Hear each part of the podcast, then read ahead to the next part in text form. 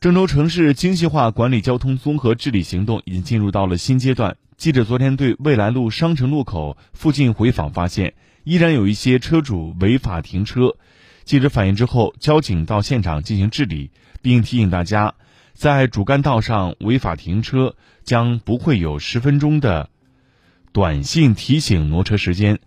沿管而道，不要在这停了，往前走吧。走走走走走。上午在未来路商城路口的北侧，有一些车辆直接停在了机动车道上。记者向交警四支队反映后，民警很快来到现场进行了治理。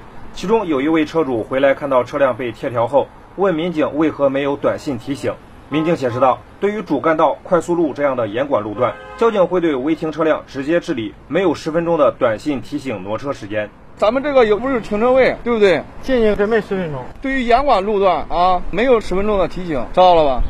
前面这个停车场咱没看见吗？里边也可以停车。下回注意啊，注意安全，系好安全带啊。此前记者曾对这一路段进行过采访，当时未来路两侧的违停车辆更多。从这次的回访来看，违停现象确实有所改善。附近一位居民也说道。